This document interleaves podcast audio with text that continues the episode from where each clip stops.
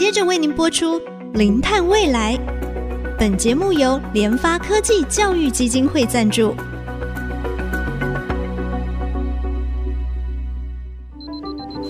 前瞻能源新方向，以科学与科技迈向近零碳排，智慧永续，与您一同开创零碳未来。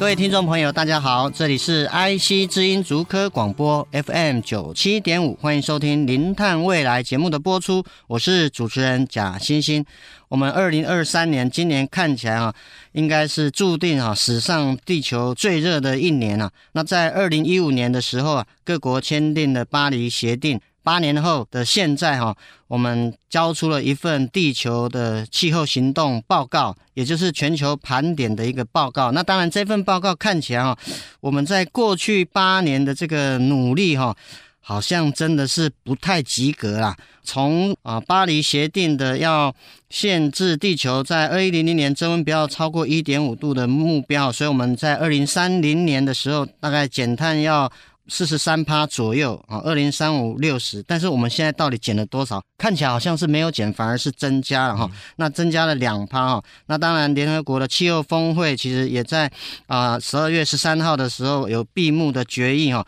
好消息是一百九十八国哈。允许啊脱离化石燃料了，努力来拼二零五零年之前可以达到近零哈。那在这个 COP 二十八的会议期间呢，其实也有一个插曲，也就是说插出了的这个核电，核电的议题又重新被翻出来了啊。这样的一个议题到底为什么在今年的会议当中会被提出来？那今天我们真的是非常高兴哦，我们要再次为大家邀请到台湾气候行动网络研究中心总监。赵家伟，赵博士，赵博士你好，贾博士好，然后听众朋友大家好，我是台湾气候行动网络研究中心总监赵家伟。啊，那我知道，就是说赵博士您之前其实也去参加了啊联合国的这一次 COP 二十八的会议哈，那是不是我想就是先跟我们的听众朋友简单说明这个会议它由来啊，为什么会有这个会议？那主要目的是什么？好，那个 COP Twenty Eight 的话，它这个会议就是我们讲说一年一次的联合国在气候变化纲要公约，然后这个。国际公约的签署国每年必须要一次的聚会，就要讨论这些公约的那个执行的状况。那我们当然可以看到说，在呃二零二零年因为疫情的时候，这一个峰会就没有办法如期的举办。然后我们大家听到这个 COP 的时候，我们有时候我们讲说，哦，它有大的 COP，有小的 COP。像我们讲说很大的 COP 的话，可能大家现在都还会听到的什么一九九七年的京都议定书，所以那一次在京都里面举办的那一次会议就是一个很重要的个时间点。然后或者最近大家听到二零一五年的巴黎协议。就是二零一五年的时候，在巴黎办的这个 COP Twenty One 啊，这个部分的话就是一个很重要的 COP 会议。然后这一次在杜拜里面举办的 COP Twenty Eight 的话，它其实有两个创举。第一个，它是史上参与人数最多的一次的气候峰会。然后我们甚至有看到数据是说，哎，有登记的人数要参与的人数来讲的话，可能有将近十万人以上。但最后他说，真实际上面出现大概也到呃七八万人，这个都是一一个很庞大的一个数字。然后另外的事情就是，大家一直在称说，这次 COP 来讲的话。会是在那个呃 COP Twenty One 就巴黎气候峰会之后最重要的一次的那个气候峰会，因为我们这一次就是等于说是要检视巴黎协议定完之后我们的成绩单为何，对，而且要针对这个成绩单要有一个积极的回应，所以这边的话就是这次峰会为什么受到大家瞩目的一个很重要的原因。是，我想大家每年有一个每年的例会，属于小的这个例行的会，但是每隔几年会有大的一个大型的会议哦，像这次也是，因为我们这个要来看看。过去几年的这个努力的成果到底是怎么样哈？这次赵博士您在啊这个会议期间啊啊，就您的观察有没有一些重要的决议或者是共识，也可以跟我们听众朋友做个分享。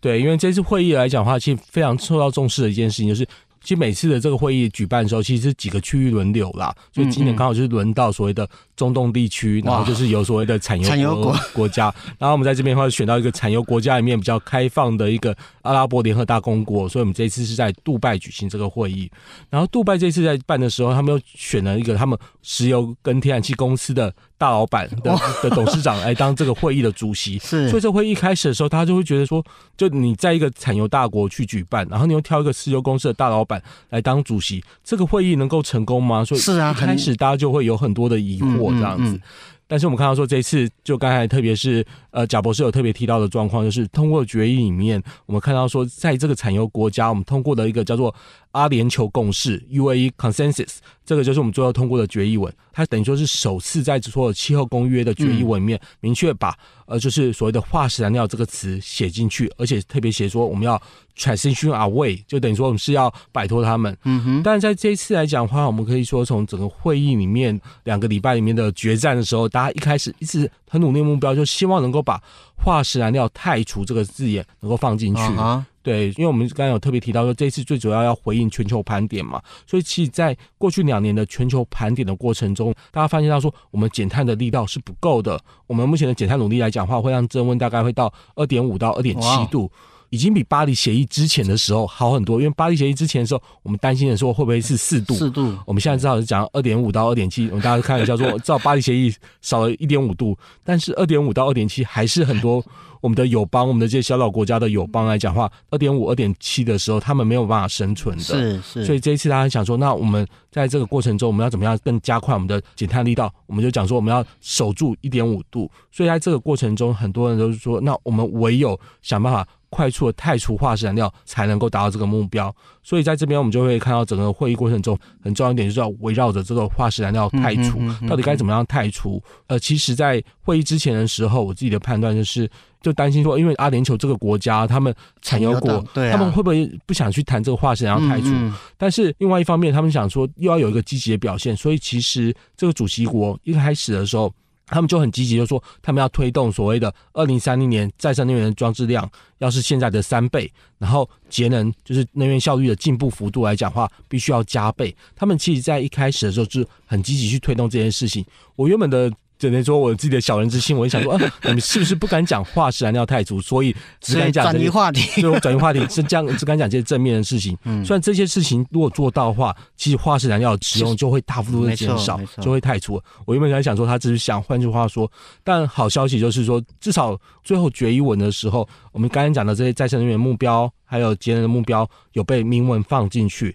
然后另外来讲的话，我们也可以看到说，这个化石燃料 transition away 这个就是摆脱化石燃料这个决议的话，也有被摆进去。所以这边来讲的话，我们可以看到说，这一次的那个决议里面比较正面的部分，大概是有这些重要的面向。是，所以其实可以看出这一次的主办国真的是。赢了面子跟理智啊，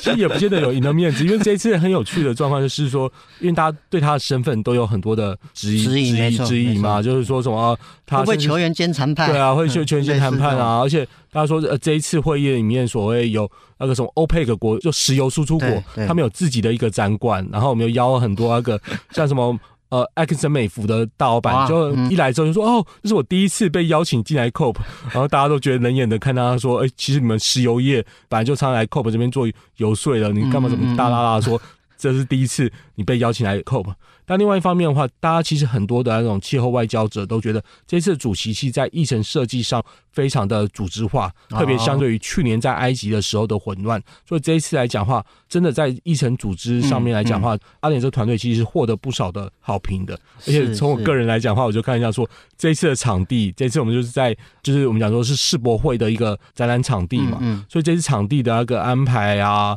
呃，就是非常的完整，都比去年在埃及埃及的时候。临时搭建出来的展馆来讲话舒服很多，我就开玩笑说厕所就好很多了，这就是一个对与会者来讲非常重要的一件事情。是是，那我想最后，因为刚才特别提到嘛，就是说这个再生能源要三倍嘛，哦，然后能源节能的这个效率要再加倍，所以从现在来看的话，是不是有一些欧美大国他们二零五零近零的目标，是不是跟之前有一些更大的这个提升啊？对，所以在这边的话，我们就会出现到说，那各国来讲，像是呃德国，他们就目标就说，那我们就要提前到二零四五，然后我们看到欧盟整体来讲话，他们在今年度他们就要开始讨论他们二零四零年的时候的减量目标，就开始我要说，那是不是二零四零年的时候就可以减到九十了？那这样子的话，搞不好他们原本二零五零今年目标还会有一部分的提前。嗯，但另外一方面，我们其实有看到一些国家，因为他们自己内部政治的关系，可能有所退却，就像是。看到荷兰，荷兰他们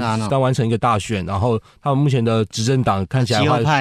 是比较不 不支持这些减碳，就是威胁要退出巴黎协议啊或什么之类的事情。当然的话，我们有看到像阿根廷，阿根廷他们也是新的右派政府上任，但是很有趣的事情是，原本他跟我们开玩笑讲说他是阿根廷的川普，他原本竞选的时候说我要退出巴黎协议，上任之后他就说哦没有，我还是会留在巴黎协议，某种程度也会让大家哦。那照这一个事情来讲的话，已经影响了全球的能源市场，所以我们再来看看说这个决议定完之后，是不是能够更加速的让过去两年大家因为那个乌克兰战争的关系，好像在化石燃料这边又有点起死回生，然后又吸引了很多的资金。那到底能不能因为这个决议来讲的话，再去？把这个呃全球的投资资金再度引导到那个就是摆脱化石摆脱化石燃料，然后加速在再生能源，特别是在节能这块投资，过往来讲投资的少，那这一次明定的这个加倍的目标的时候，是不是能够达到这样的效果？这一块的话，就是我们现在在观察说，这个共识出来之后，能不能影响到全球的这个能源市场的一个进步的变化？是是，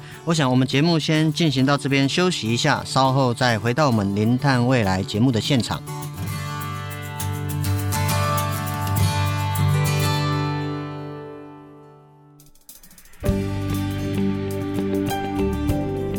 欢迎回到我们《零碳未来》节目的现场。我们今天非常高兴为大家邀请到台湾气候行动网络研究中心的总监赵家伟赵博士啊，他也到了这个 COP 的一个会议啊。那刚才有特别啊，就他的观察，COP 这边所看到有趣的一些现象。那当然，其这一次的一个决议也真的是一个蛮大的一个进展哦。在这个整个 COP 的议程当中，中间其实有一个议题，又是比较敏感的议题哦，又跑出来，就是关于这个呃核。核能的一个啊角色，它对这个啊降低地球发烧的程度哈，那到底是什么原因？就你的观察，到底是什么原因啊，让核能这个议题啊又特别的提出来？对，我想说这次 COP 的话，国内有很多媒体报道，其实都很关注于核能在这一次里面的讨论嘛。也比如说这一次来讲的话，COP28，它其实针对核能来讲的话，有两个重要的发展。第一个就是说，第一次是由呃国家在里面去发起了核能在减碳方面的重要贡献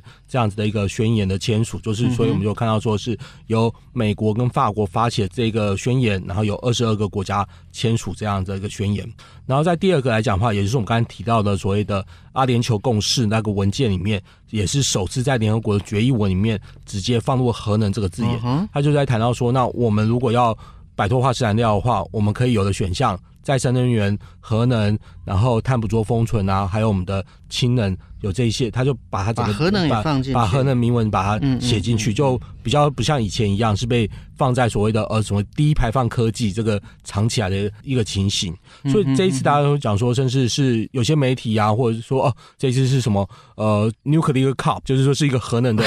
气候峰会，然后又或者是台湾这边的话，在可能第一周的时候就讲哦，这一次怎么大会最重要决定就是。肯认核能的角色，但我必须要强调说，其实，在整个讨论来讲的话，就是核能的社群，他们在这次 COP 里面，他们当然很活跃。的确是这些宣言的那个签署啊，这个部分都是国际上面很国际上面很多呃努力想推动核能科技的国家里面，这几年努力的成果就会变成是签署了这个宣言。但是我必须要强调一件事情，就是说用一个例证跟大家说明，就是在大会上面的时候。主办的场地里面，那些都有很多大荧幕，他们大荧幕都会跑说，哎、嗯欸，有多少国家签署了什么样的宣言？嗯嗯，嗯。然后我就一直盯着那些大荧幕看，他们会跑说，哦，有已经有一百三十个国家签署再生能源跟那个效率的方面的宣言，有一百五十个国家签署了气候变迁跟农业跟食农体系有关的宣言，有大概一百一十个国家签署了气候变迁跟健康有关的宣言。有五十几个呃石油国家签署了石油业要迈向净零的宣言，是，但是怎么等都等不到二十二个国家签署核能宣言，所以我想，嗯，这是不是一个主办国也认为说这还是很敏感，然后也就不敢在那边去呈现这个议题。然后另外要让大家理解到的事情，就是所谓的二十二国签署要核能增加三倍这个宣言来讲的话，那其实有两个数字是要提醒大家注意的。第一个事情就是二十二国。目前其实使用核能国家来讲的话，全世界包含台湾在内有三十二个国家，所以这个宣言并没有所有的那个核能使用国都去签署，所以在这边我们有讲说，嗯、啊，你这个二十二个国家的签署宣言，要代表说核能业整个大举复兴吗？我自己是有点存疑啦，因为这二十二个国家里面，真的有在核能政策上面转向的，大概只有比利时，只有比利时，所以我们可以看到说，像什么西班牙、还有瑞士啊，这些这些国家，他们并没有签署。那我们当然知道中国。还有俄罗斯或者印度不签署的原因是什么？就是他们不可能签署以美国、法国为不同的集团，对不同集团的 的概念。然后还有另外一个，我们所谓的核能，要是现在的三倍这样的一个评估来讲的话，第一个其实是它是立基于一个过时的研究，哦，因为。这是国际原子能总署他们自己发表出来的研究，但是他们依据的其实是在二零一八年的那时候，那个 IPCC 里面提的一点五度报告里面的一些情境的分析，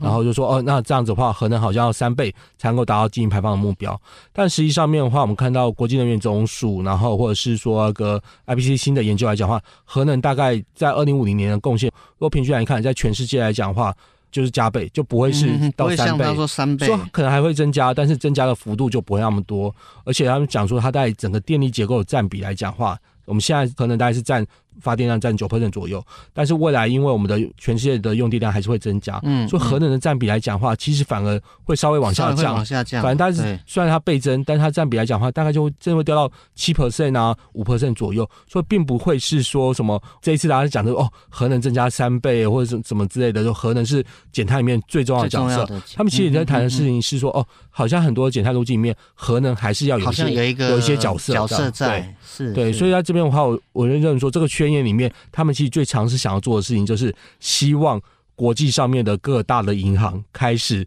借钱给核能产业。他们，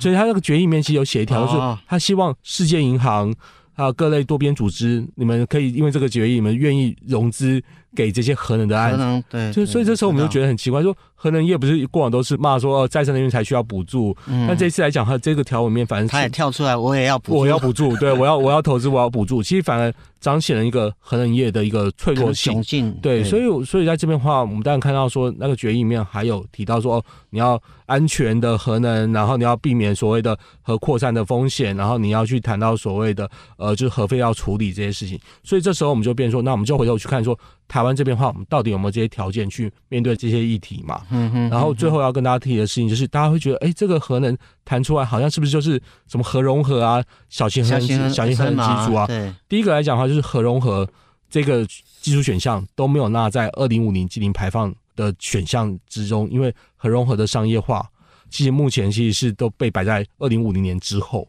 所以在不论国际上面，不论是各个研究分析来讲的话，其实都不敢把核融合核融合纳到所谓二零五零净零排放的选项之中这样子。那小型核能机组的话，其实，在国际原子能总署或者是 OECD 的核能发展署面，他们去谈这个三倍的预测的时候，嗯，嗯，小型核能发电机组大概二零三五年之后才会大规模的商业化，也不会是说什么呃，接下来十年会有看到很多的小型核能机组的发展。所以我觉得这几个趋势都是我们台湾看到这些消息的时候，可能要再注意一下的一个状况。是，我想就是说哈，有一些比较更全面性的一个解读这些资料，嗯、而不是说片面去看这个讯息，然后截取自己想要。嗯、我想这个是非常的危险。那我想就是说，美国他这次的角色呢，他在核融合他的看法，好像他比较用力在推啊。嗯、对，美国这次的话，他除了是那个。核能三倍的这个宣言以外，他们还签署了另外一个就核融合发展的宣言。但是我看了那个核融合发展宣言里面，它其实没有定出任何的时间跟目标，只有说哦，我们要努力大家投资在这个核融核融合的发展上面。所以，我们当然都知道说核融合这个来讲的话，去年度有一个技术性的突破，大家讲说核融合好像总算发出来的能源比投入的能源来得多。但其实国际上面来讲的话，就是说哎，那一个研究可能对。核能界的研究者对物理学上面是有意义的，但是对于我们真正日常上面要去做电网调度、要应用的时候，应用来讲的话，还有很大的一个差距。所以，我们目前看到。核融合的确在一边有比较多的展馆啊，展场开始在谈这个事情，但是我们目前看到的整个时程规划来讲的话，我至少在一个宣言里面都没有一个具体的时程能够提出来。是，哎、欸，所有像美国、法国应该也是在这个。对，美国、法国啊，我们当然可以看到说，那在国际上面发展核融合的话，有一些联合计划叫做 ITER 的计划。对，在这边的话，我们可以看到，的确是有一些研究联盟的形成在核融合这个面向上面。是，我想哈，就是说哈，面对整个地球发烧的一个问题，其实我们知道都要大幅度的这个减少温室气体的排放，不止二氧化碳啊、甲烷等等啊，这个其实都是我们必须要努力。那当然，过去八年我们缴出了我们全球人类努力的这个成果，其实。不但没有减少，反倒是增加了两趴哈。怎么喊了那么久还是这样子啊？所以我想今年整个 COP 的一个决议啊，其实也看到大家啊更有一个下定决心的一个啊宣言出来啊，希望啊也能够乐见哈我们啊全球的这个不只是国家，还有在这个私人企业，以至于我们所有的听众朋友，我们每一个人其实应该都要在这一场啊减少温室气体排放哈，我们应该要在我们的角色上，在我们工作上，在我们家庭当中啊尽好我们每一个责任，因为。减碳哦，每一个人都脱不了关系哈。下一集我们也会继续来谈谈从台湾的角度啊，怎么样来看待这个核能是不是我们减碳的一个解方啊？我们希望我们在下一集的这个节目当中哈，再继续为听众朋友邀请我们的赵家伟赵博士来跟我们听众一起来聊一聊。我们的节目呢，除了在 IC 之音官网 AOD 可以随选随听，也同步在 Apple Podcast、Google Podcast 以及 KKBox 上线。欢迎上 Podcast 搜寻“零碳未来”，并且记得按下订阅，才不会错过每一集精彩的节目。节目进行到这里，感谢大家的收听，我是贾欣欣，下周同一时间我们再会。本节目由联发科技教育基金会赞助播出，联发科技教育基金会邀您一起响应净零碳排，以知识驱动更好的未来。